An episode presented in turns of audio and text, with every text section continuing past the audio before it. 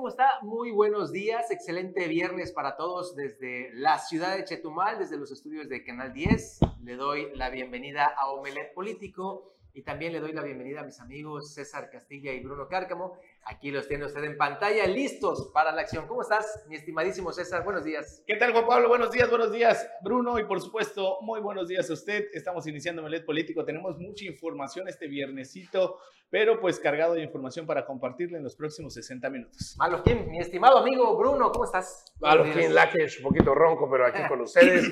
Muy buenos días a toda la gente de Quintana Roo y sobre todo aquí de Chetumal. Bueno, pues hoy tenemos noticias importantes a nivel internacional que implican a nuestro bello Quintana Roo y más a nuestra bella ciudad de Chetumal, César. Así es, eh, Juan, eh, Pablo, una, una nota eh, que pues realmente es, es de, orgullo, orgullo chetumaleño y de una, bueno, una situación histórica también por parte de este joven taekwondoín que pues el día de ayer pues hizo historia a nivel internacional eh, Carlos Sansores es un joven chetumaleño que logró pues ya eh, coronarse como campeón mundial de taekwondo en peso completo. Esto nunca había sucedido eh, para México, obviamente pues también para Quintana Roo y mucho menos para Chetumal. El día de ayer en un enfrentamiento, bueno, en una competencia en Guadalajara, Jalisco, donde se está llevando a cabo pues este Campeonato Mundial de Taekwondo, Carlos Adrián Sansores Acevedo, pues le dio a México la medalla de oro en la división de los 87 eh, kilos y más de la edición 25 del Campeonato Mundial de Taekwondo en Guadalajara, Jalisco. Esta, este enfrentamiento es el que estamos viendo en, pantalla, es el momento en el que ya termina el tiempo del enfrentamiento y el joven chetumaleño pues logra coronarse como campeón del mundo en, en esta disciplina de taekwondo ahí acompañado de sus padres, su familia, pues ahí le dieron la, la, felicitación, ahí lo vemos en pantalla, pues muy contento, reitero, es una situación histórica, nunca México había eh, tenido un campeón del mundo en peso completo en taekwondo y pues Carlos Sansores se acaba de coronar ya como el primer campeón mundial de taekwondo y pues es un quintanarroense, un chetumaleño que pues está saliendo adelante en el deporte, una fotografía fotografías, eh, esta fotografía es padrísima, me encanta el momento en el que pues este joven se corona. Tengo la oportunidad de, de, haberlo conocido de hace más de 15 años, un joven que iba a entrenar aquí en la unidad deportiva Romero Molinas desde muy pequeño, es un joven disciplinado que pues ha logrado sobresalir. Eh, en el campeonato mundial uh, del año pasado se llevó la medalla de plata y el día después ya en, este, en esta edición de 2022 pues logró ya coronarse como el campeón mundial de esta disciplina.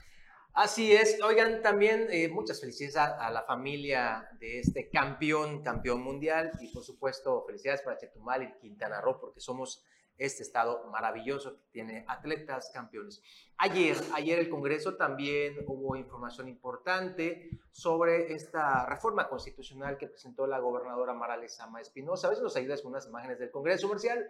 Eh, finalmente se aprobó por 23 votos a favor, 2 en contra. Las diputadas que estuvieron en contra fueron Cintia Millán Estrella, de la fracción parlamentaria del PAN, que es ella sola, y también la diputada Maritza eh, Basurto Basurto del Movimiento Ciudadano, que bueno, ellas eh, con esta negativa a aprobar esta reforma constitucional de la gobernadora Mara Lezama, que tendrá que ser aprobada por ocho ayuntamientos de los once que tenemos aquí en el estado, con ello pues prácticamente le dicen no a quitar los candados para que los presupuestos de seis órganos autónomos que tenemos aquí en el estado pueda disminuir como es la pretensión. Esto fue lo que pasó el día de ayer.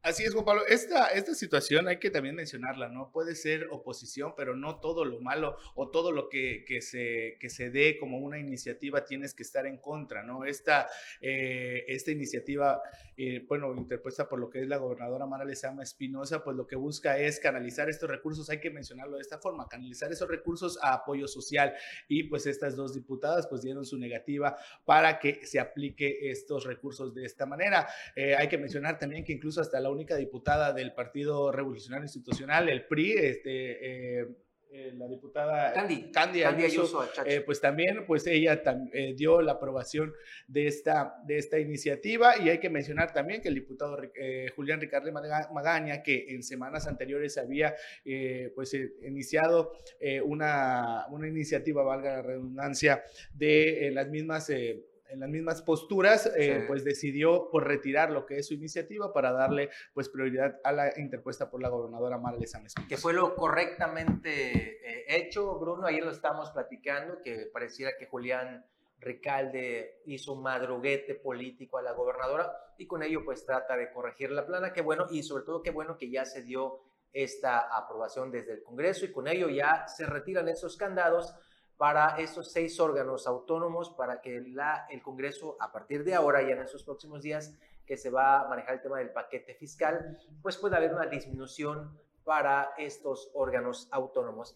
pero, Juan Pablo, pero no nada más los, los, órganos autónomos, sino también a otras instancias del, del gobierno estatal. La fiscalía, ¿no? También entraba. La, la, fiscalía también. Lo que pasa es que, pues ya saben, ¿no? Hay, hay candados que se han eh, puesto a lo largo de la historia en donde no se permitía una disminución de presupuestos y con ello ya, con ello se eliminan estos. Claro, bueno, ahora, este, digo, por, por, por a ver, eh, como toda ley o toda propuesta, ¿no? Por un lado favorable, por otro lado el candado estaba puesto precisamente para que no se afectaran las instituciones y los organismos en su eh, eh, ejercicio y su función, es decir, que no pudieran ser castigados después si les quitaras presupuesto, porque en teoría necesitas el mismo presupuesto para ejercer las mismas funciones. Ahora bien, el tema que se está viendo y sobre todo en los órganos eh, descentralizados, en los órganos autónomos, es que precisamente eh, eh, aprovechando estos candados, pues hay una desmedida del presupuesto. Definitivamente. Pero, pero bueno, también, también habría que ver desde dónde surgió esto, porque eh, el, candado no es tanto el problema, sino como la distribución del ejercicio fiscal. Efectivamente. Oye, mi estimado Bruno, esta nota sé que te va a encantar porque habla sobre un tema que dominas a la perfección, la lengua maya Fíjate, ayer estaba platicando con la diputada Silvia Azul. Eh, ella pertenece justamente a la zona de Tulum. Ella es eh, diputada por esta zona y parte de Solidaridad. Nos refería que el bullying, el bullying, sí, este, estas situaciones que hacen entre niños, jóvenes y adultos inclusive, pues está generando que muchos chiquitillos de las escuelas pues tengan pena, vergüenza de hablar eh, su lengua materna, la maya, porque pues los bulean, eh, señalándolos y demás en las mismas escuelas públicas. Si te parece, vamos a escuchar qué dice la diputada y regresamos para platicar un poquito sobre este tema que domina mi estimado Bruno Carcam.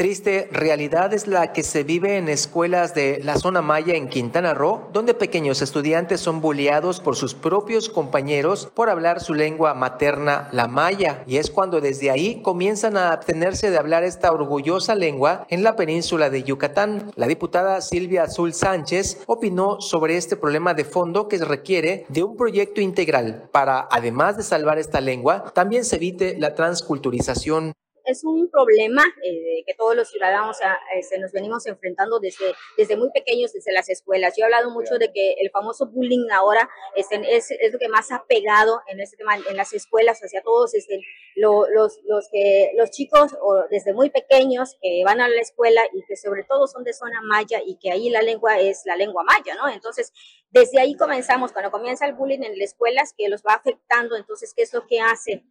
Hace que esos niños digan, decidan o mejor negarse o negar que hablan maya, ¿no? Entonces ese es uno de los principales problemas que hay que atacar, ¿no? Es el, tema de discriminación, porque eso también se da, el tema de discriminación hacia, hacia este, la gente indígena, ¿no? Yo creo que hay mucho que, que trabajar en esa parte, concientizar a la gente y sobre todo aquí lo importante es amar tu lengua. La legisladora explicó que desde el Congreso apoyará el proyecto de impartir esta lengua en escuelas públicas de la entidad, pues es necesario preservarla a lo largo de las próximas generaciones. Silvia Azul reveló que conforme crecen los niños y llegan a edades productivas, es cuando optan por no hablar en sus centros laborales su lengua tradicional materna, al ver que otros hablan francés, inglés y demás idiomas. Para Notivisión, Juan Pablo Hernández. Una realidad que se vive en la, en la zona maya, precisamente. Eh, hay, que, hay que decirlo también, la diputada eh, Silvia Azules es maya hablante, es una de, la, bueno, sus raíces son, son mayas, incluso su señor padre, el presidente municipal de Tulum, también es maya hablante. Uno de los principales eh, pues, autoridades o también políticos de Quintana Roo que han impulsado lo que es la, la, lengua maya en Quintana Roo, incluso también la han fomentado en otros estados de la República.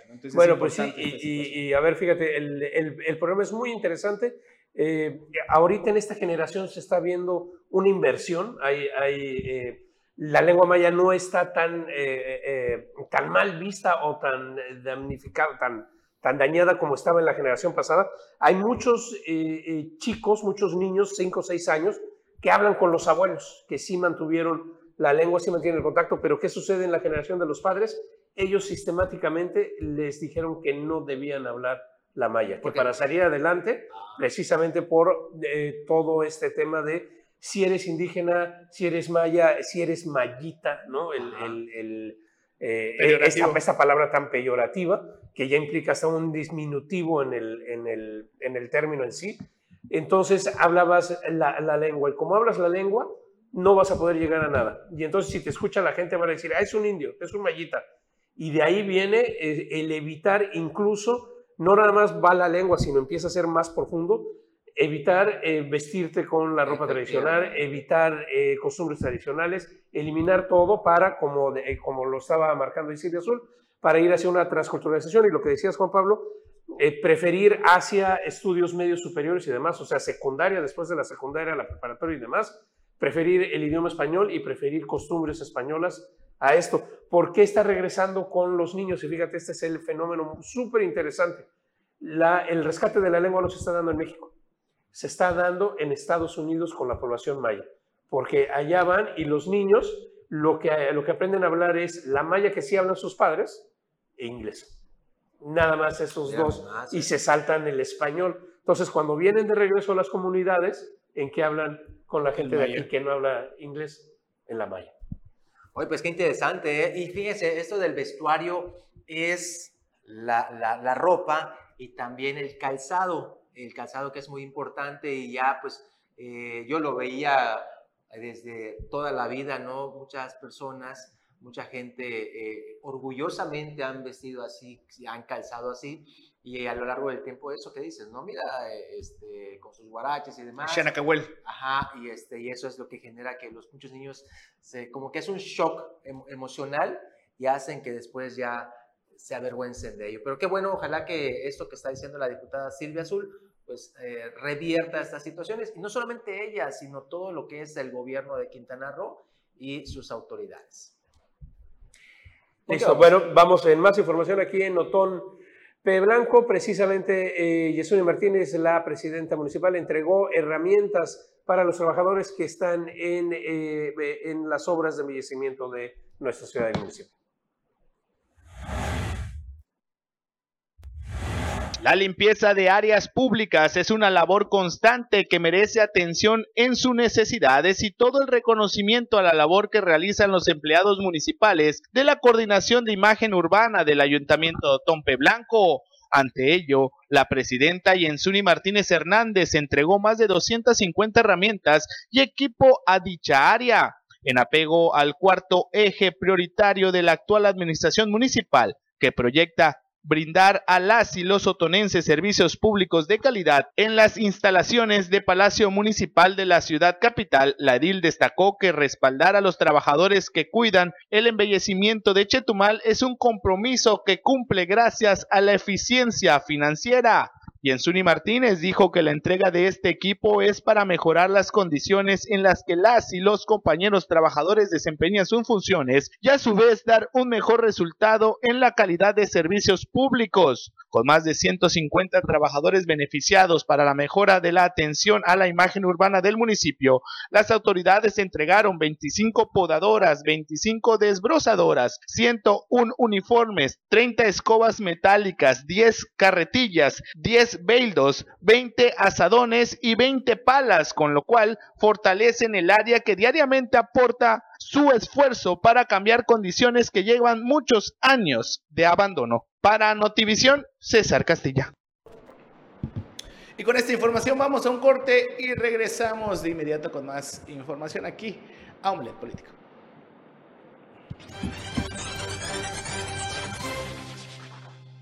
Ya estamos de regreso aquí a Omelet Político y continuando con más información, estas situaciones que se han estado presentando en el Boulevard Bahía, le hemos dado pues puntual seguimiento respecto las eh, quejas, denuncias y también lo que se ha dado a conocer a través de redes sociales de los imperfectos que se han eh, detectado en este lugar. Ante tal situación, las autoridades de la Secretaría de Obras Públicas, así como también de la Contraloría, pues han estado realizando lo que son recorridos por esta zona para verificar de qué manera poder ir reparando de manera paulatina estos imperfectos. El día de ayer también ahí estuvo presente lo que es la Secretaria de Obras Públicas y la Susarabia May, quien pues se ha comprometido a darle puntual seguimiento y darle reparación a este lugar. Vamos a ver.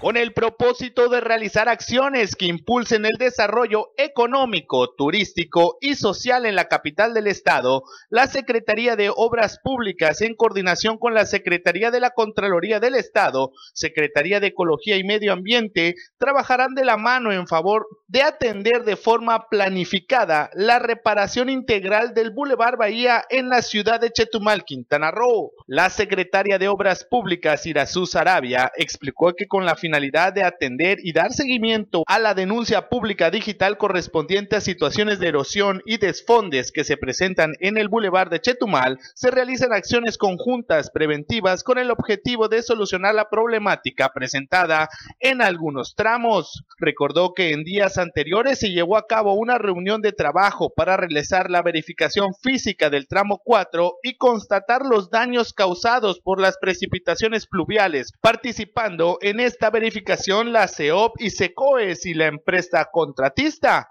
En días posteriores se presentó la caída de un barandal en un puente ubicado en el conocido Parque de la Virgen. Cabe señalar que en este caso la obra no se ejecutó sobre la zona afectada, únicamente se trabajó en la plazoleta, guarniciones y banquetas. En este caso, de igual forma se giraron instrucciones para bloquear el paso de personas con el propósito de evitar accidentes. Actualmente se trabaja en un proyecto de mejoramiento integral en el malecón de Chetumal con la misión principal de ejecutar acciones que acaben con la problemática de raíz. Para Notivisión, César Castilla.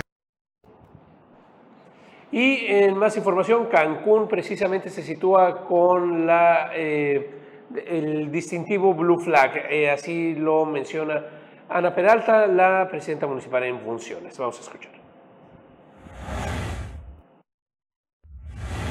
Cancún se sigue consolidando en primer lugar nacional en sitios como Blue Flag en el país y líder internacional en embarcaciones de turismo sostenible como resultado del cambio, atención y esfuerzo para mantener estos espacios naturales a la vanguardia y con altos estándares de calidad, así lo señaló la presidenta municipal de Benito Juárez, Ana Patricia Peralta de la Peña, durante la entrega e izamiento de las banderas que se renovaron para la temporada 2022 y 2023 y distintivos Eco Schools a planteles escolares. En el evento realizado en Playa Delfines, la primera autoridad municipal indicó que estos reconocimientos impulsados por la hoy gobernadora Mara Lezama Espinosa al estar al frente de la administración representan el esfuerzo y la corresponsabilidad que debe adquirir los cancunenses en el lugar donde quieren vivir plenamente, en sintonía con el entorno y al que cada día más gente quiere visitar por su carácter sostenible. Detalló que los balnearios que obtuvieron renovación de banderas azules son siete a cargo del municipio, los cuales son del Niño, Las Perlas, Chacmol, Ballenas, Marlins, Delfines y Coral, así como tres de hoteles que se han hecho corresponsables de sus cuidado y manutención, que son de las cadenas Fiesta Americana, Condesa, Hotel Life, Aqua y Hotel Iberoestar, junto con 31 embarcaciones de turismo sostenible con Cancún Stanlings. Joaquín Díaz Ríos, director ejecutivo de Fundación para la Educación Ambiental México, subrayó que próximamente se cumplirán 10 años de la primera bandera Blue Flag en el país, precisamente en Cancún, y aplaudió la labor comprometida de la presidenta municipal con el medio ambiente ya que esto refleja el escrutinio tanto semanal como mensual de evaluaciones constitutivas con altos estándares en parámetros internacionales y de la normatividad aplicable en las zonas costeras. Para Notivisión, César Castilla. Precisamente ahí en, Cancún, eh, ahí menos lo que es la zona hotelera, se ha estado presentando en días pasados lo que son manifestaciones por eh, familiares de personas desaparecidas. Estos familiares también lo que han solicitado es la pronta ya destitución de lo que es el fiscal Oscar Montes de Oca. Estas manifestaciones han afectado directamente a lo que es el sector empresarial turístico y pues esto pues ha generado molestia por parte de este sector. Vamos a ver. El bloqueo que se llevó a cabo en la zona hotelera afectó a cerca de 250 turistas estadounidenses, quienes perdieron sus vuelos al no poder llegar a tiempo al aeropuerto. Así lo reveló el presidente de la Asociación de Hoteles de Cancún, Puerto Morelos e Isla Mujeres, Jesús Almaguer Salazar. Asimismo mencionó que estarán investigando este hecho hasta saber quién o quiénes manipularon a las personas para demandar y resarcir los daños, ya que de acuerdo con el reglamento municipal está prohibido bloquear la zona hotelera.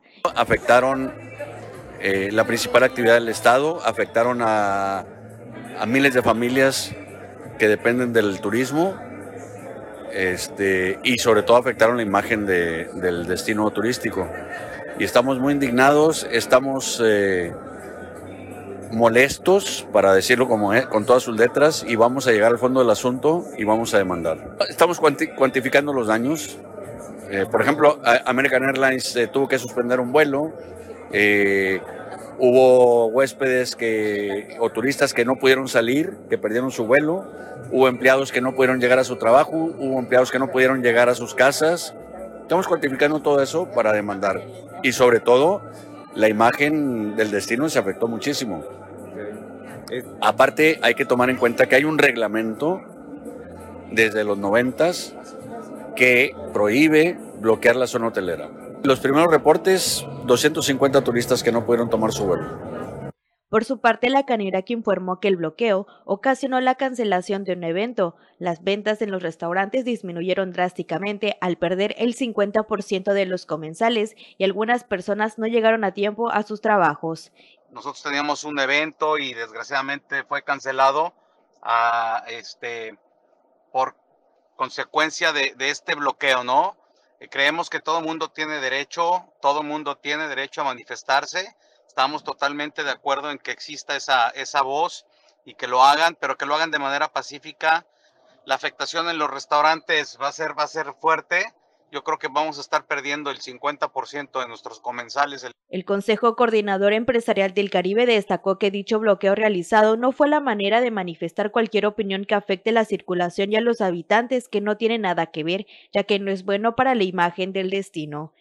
Eh, bloquear la, la, zona hotelera, bloquear la circulación, afectar a un turista que no tiene nada que ver, este, demeritar la imagen de nuestra zona hotelera y de nuestro camellón, se me hace verdaderamente fuera del lugar. Y yo creo que eh, ninguna, ninguna eh, intención de manifestarse, eh, ninguna problemática que quiera alguien exponer, justifica la forma en la que se están haciendo esos bloqueos. Es verdaderamente una pena que se utilicen de esa manera la libre expresión para manifestarse. No es la forma, no es bueno para el destino, eso nos perjudica a todos. Con imágenes de Ricardo Vallejo informó para Notivisión Silvia Fernández.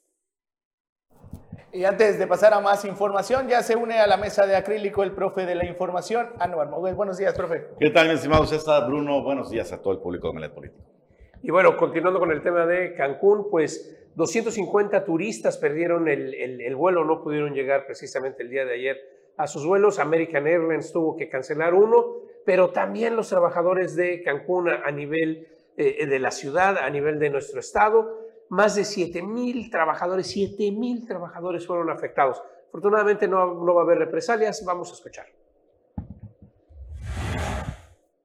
Tras el bloqueo realizado este miércoles en el Boulevard Cuculcán, que trajera consigo un caos vehicular, así como la afectación de alrededor de 7.000 trabajadores del ramo turístico, el líder de la Confederación de Trabajadores de México en Quintana Roo, Isidro Santa María Casanova, comentó que los agremiados a la central obrera de la rama turística no fueron sancionados por retrasarse a su jornada laboral. Mencionó que los centros de trabajo están reaccionando de manera favorable, pues saben que no es causa atribuible del trabajador el que hayan tenido que llegar tarde a sus centros de trabajo debido al cierre de vialidades ocasionados por los grupos colectivos de personas desaparecidas. Sí, no, definitivamente los, los centros de trabajo están reaccionando favorablemente eh, a favor de, nuestros compañeros trabajadores saben que no no es eh, por así que no es causa atribuible a ellos el que hayan llegado tarde a sus a sus fuentes de empleo Comentó que no habrá descuentos por retardos ni por ausencia del trabajador, pues mencionó que entre los mismos trabajadores son conscientes de la situación, ya que los que estaban en sus centros de hospedaje permanecieron hasta que llegara su relevo.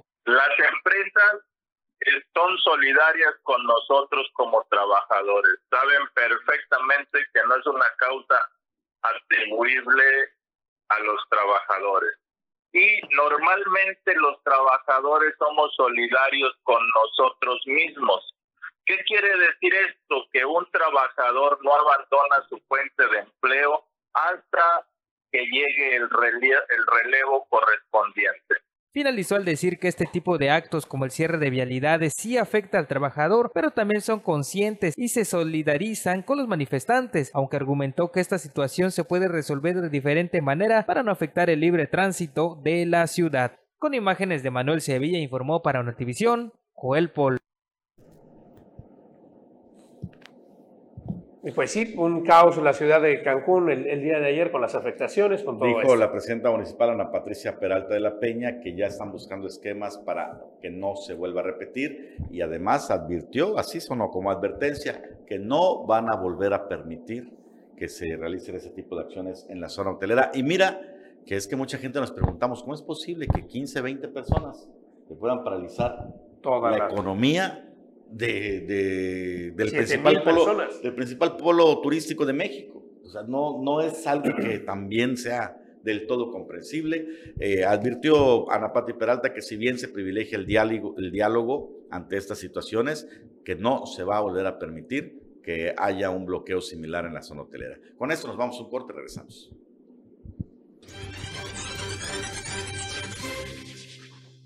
Estamos de regreso aquí a Omelet Político. Y ya para concluir con el tema de la, bueno, de la situación que se vivió estos días allá en la zona hotelera de Cancún. Hay que mencionar también que la gobernadora Mara Lezama pues ya atendió el día de ayer, incluso ah, después casi de ya la medianoche, de, después de la medianoche ya de este viernes, pues eh, se sostuvo una reunión con al menos ocho familias de estas personas desaparecidas, donde ya la gobernadora se comprometió a darle pues puntual seguimiento a cada una de estas carpetas de investigación y respecto a la remoción que están solicitando estos mismos familiares del fiscal general Oscar Montes de Oca, pues la gobernadora mencionó que es importante pues ya interponer lo que son sus denuncias ante la Auditoría Superior del Estado para pues iniciar lo que es un juicio administrativo en contra del fiscal general Oscar Montes de Oca y en su momento pues también pues poder eh, pues atender lo que es esta una de las tantas peticiones que es la remoción de Oscar Montes de Oca.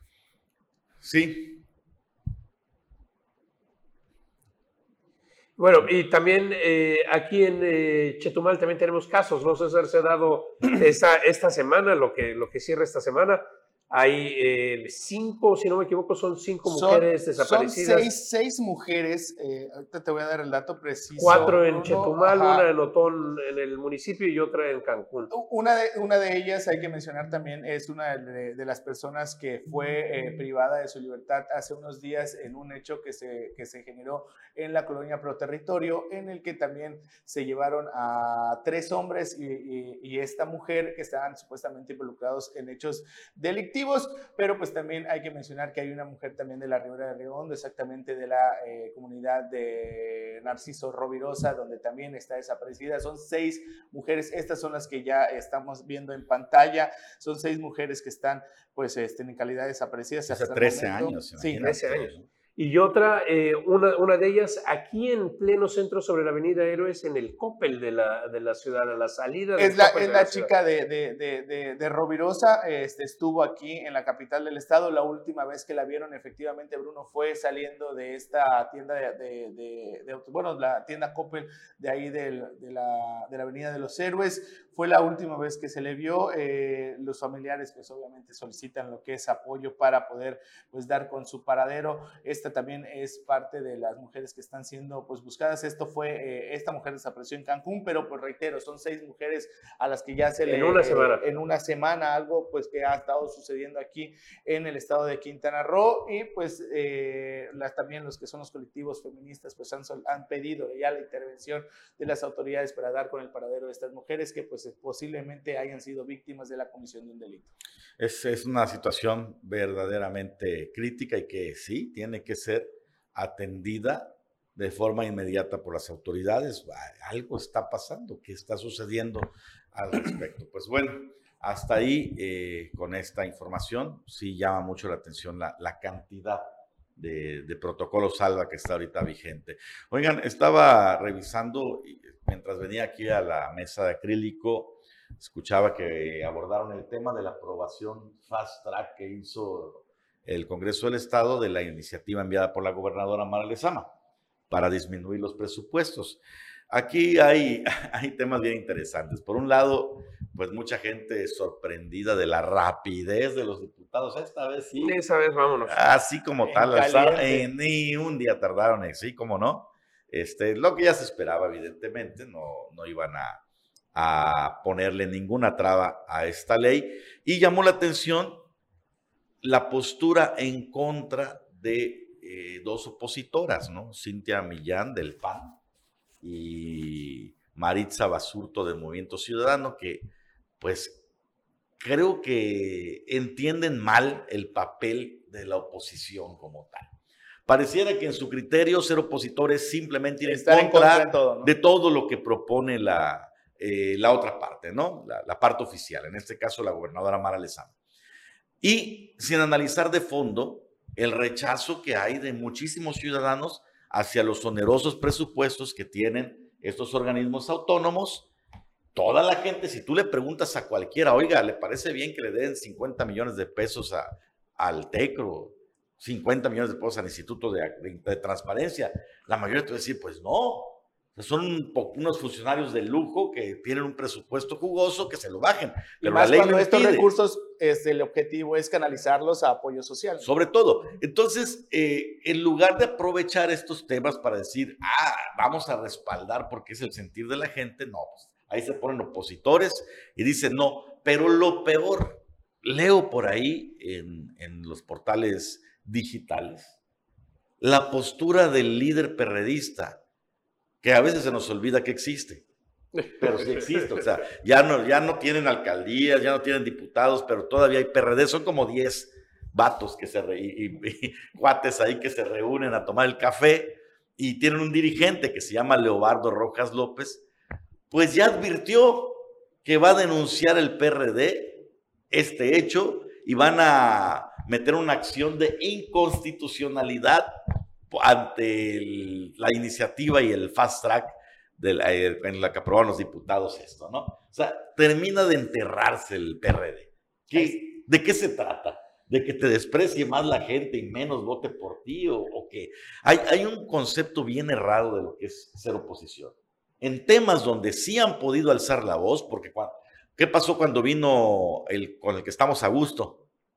El secretario de Gobernación, Adán Augusto, vino a hablar del tema de la, permanencia de la Guardia Militar, de la Guardia Nacional, hasta el 2028.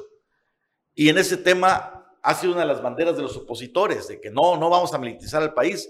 En lugar de ir al evento y posicionar su postura, valga la redundancia, de frente ante el enviado de la federación, ¿qué hicieron? No vamos Así mostramos que, no estamos de acuerdo, pero al mismo tiempo quedan evidenciadas como, pues, eh, personas que no se comprometen a, decir las cosas. Ahí sí, era el momento de ser. Ahí era el momento de ser oposición. Ahorita, en este tema, ¿quién caramba se iba a oponer, por favor? Bueno, esa es una opinión personal. ¿Usted qué opina? No, Anuar, bueno, eh, comentaba yo hace rato que eh, si bien hay que celebrar que se vaya a reducir los presupuestos, que puede ser un arma de doble filo y habría que tener cuidado precisamente en partir del el mal desde el origen, ¿no? El, el, el, origen está en el ejercicio y el haber puesto tanto presupuesto en estos órganos, porque si bien el asunto del candado era precisamente para, la lógica es, necesitas este dinero para operar al siguiente año debes de necesitar al menos la misma cantidad. Ahora que se pueda reducir, pues hombre, también eh, puede perjudicar.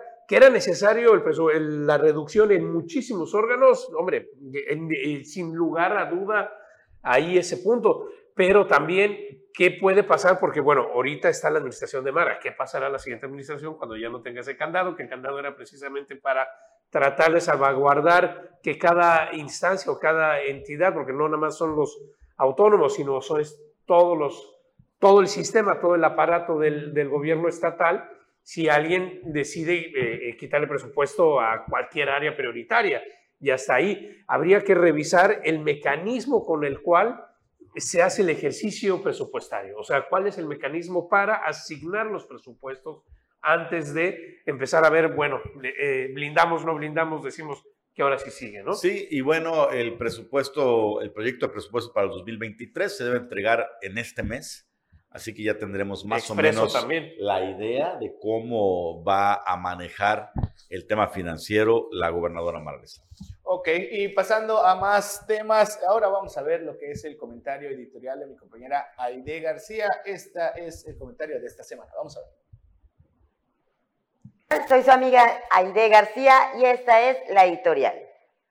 La violencia entre taxistas y conductores de Uber en Cancún y Puerto Morelos cada día se sale más del control y ni las autoridades de tránsito y mucho menos el nuevo director general del Instituto de Movilidad, Rodrigo Alcázar Urrutia, toman cartas en el asunto. Por el contrario, se hacen de la vista gorda ante un asunto candente que es conocido por todos y que está afectando fuertemente al turismo, nuestra industria vital. En la mayoría de los casos evidenciados por videos exhibidos en redes sociales, son algunos choferes de taxis quienes inician las agresiones cargando artefactos para dañar las unidades que funcionan como Uber. Un conductor de Uber comentó que en Puerto Morelos fue interceptado por dos unidades de taxistas que le cerraron el paso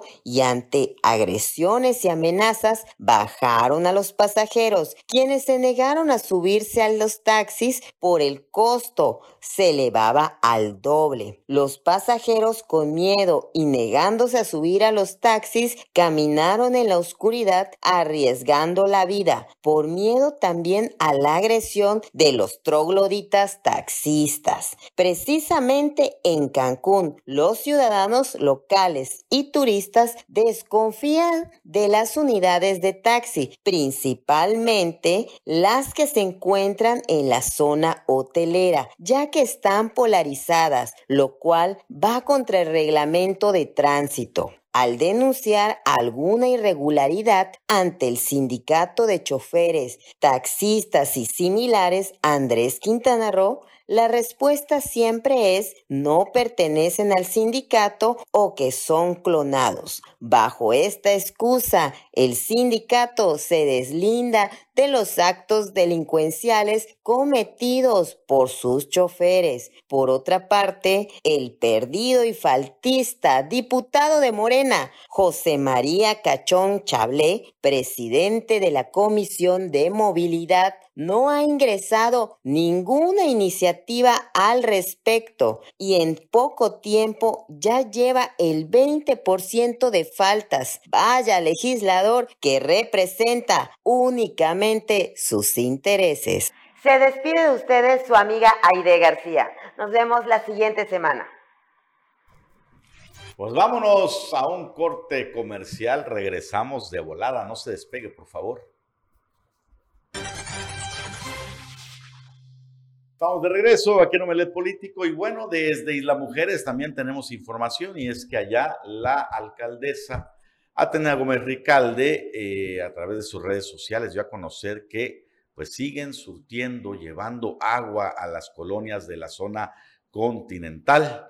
Eh, porque pues ya sabe usted las dificultades que hay con este tema de la provisión de agua potable. Tuve la oportunidad de saludar a los vecinos de la colonia guadalupana y constatar que gracias al programa Agua para ti, las familias que más lo necesitan cuentan con agua potable en sus hogares. Seguiremos trabajando para dotar de este servicio básico a quienes más lo requieran. Estamos hablando de colonias que mm, hay carencia de, este servicio y bueno, pues el, ayuntamiento tuvo que implementar este programa para hacer, acercar el agua potable hasta las casas.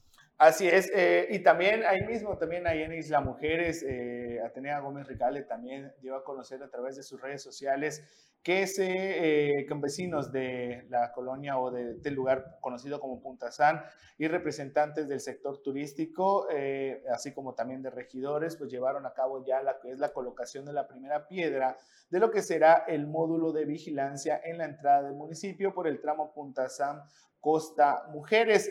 Estas acciones eh, son las que se están sumando desde lo local a la Estrategia Nacional para la Construcción de la paz y la seguridad. Estos también son parte de los trabajos que se están realizando en este municipio para pues tener lo que, son, lo que es la presencia policial y también eh, aplicando lo que es la prevención del delito y con este módulo que va a ser construido ya en este lugar, pues va también a mejorar lo que son las condiciones de seguridad para los ciudadanos de Isla Mujeres. Y bueno, en más información de eh, la capital de eh, Chetumal, pues la avenida Bugambilias desde el Larón Merino hasta la calzada de Veracruz va a tener nuevas luminarias, urgente y eh, a muy buen tiempo esta acción de Yesuni Martínez, porque sí, es necesario que tenga luminarias, no nada más este tramo, sino todo el resto de la ciudad. Vamos a escuchar. De los principales problemas que aquejan a nuestra ciudad es el alumbrado público y estamos dándole prioridad a las luminarias. Hay mucho que atender en otras áreas como el bacheo, pero el recurso que tenemos para estas labores es propio y sale de su pago de impuesto predial del uso de suelo, de recolecta de basura, entre otros, y con ello avanzamos, así lo mencionó la presidenta municipal de Otompe Blanco, Yensuni Martínez Hernández, al anunciar la instalación de lámparas en más de 4 kilómetros de la avenida Bugambilias de esta ciudad capital. La alcaldesa capitalina expuso que con la proyección de recursos y dar prioridad al alumbrado público del pendiente de 30 mil luminarias apagadas, ahora existe el avance de más de 17 mil nuevas de tipo LED encendidas con garantía para cambios ante cualquier falla que pudieran presentarse tras los correspondientes instalaciones en las calles chetumaleñas. Sabemos de más necesidades, pero por el momento es el recurso que nos alcanza. Ayudemos a pagando su impuesto predial. Cada peso que usted pague irá a servicios públicos de calidad, así invitó Yensuni Martínez a contribuir para fortalecer el cuarto eje prioritario de la presente administración del Ayuntamiento Tonense que prevé la atención en este rubro. La presidenta municipal anunció la inversión de 270 mil pesos para colocar 225 lámparas LED nuevas en los 4.14 kilómetros que comprende la avenida Bugambilias, desde su cruzamiento con la calle Arón Merino hasta llegar a la calzada Veracruz, en distancia que pasa por 15 colonias y 12 avenidas principales de esta ciudad capital. Para Notivisión, César Castilla. Pues bueno, esperemos que así continúe precisamente para cumplir con las 30.000 luminarias que hay que cambiar. Ahí va, paso a paso. Oigan, y ayer en la mañanera, eh, otra información que tiene que ver con eh, Quintana Roo, eh, pues no se sabía, ¿no? Y lo hicieron público allá desde el foro presidencial y esto tiene que ver con la liberación de una presunta narcotraficante. Digo presunta porque ya la liberaron, conocida como Doña Leti, durante mucho tiempo operó aquí en la zona de Cancún. Ella fue eh, ex elemento de la Policía Federal y después fue señalada como la principal líder del narcotráfico en la zona norte. Durante el gobierno de Carlos Joaquín González la detienen, empezando prácticamente el gobierno, la encarcelan y bueno, pues ahora eh, una decisión judicial la deja en libertad. Esto no gustó a la gente de la federación, del gobierno federal, porque en la mañanera lo pusieron como ejemplo de la mala actuación de los, jueces, y del Poder Judicial. Ya sabe, ¿no? ¿Qué dijo el subsecretario de Seguridad y Protección Ciudadana, Ricardo Mejía, quien fue el que trató este tema? Dijo que los jueces benefician a grupos criminales, lo cual atenta contra la seguridad y genera impunidad.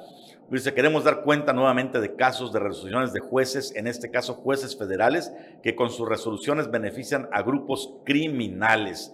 Y bueno, ahí pusieron todos los antecedentes de, Doña Leti, que ya está en libertad, por lo que nos pudimos enterar. Eso sí, adelantaron que desde ahí, desde la Secretaría de Seguridad Pública Federal, van a eh, apelar esta decisión. Y en otro tema nacional escabroso, la muerte, el fallecimiento del titular de Seguridad Pública de Aguascalientes, del secretario de Seguridad Pública de Aguascalientes, que se cayó en el helicóptero, ¿cómo se llamaba el helicóptero? Águila 1. Como el de aquí. de aquí Creo que no sé si así les ponen a todos o las designaciones. demás.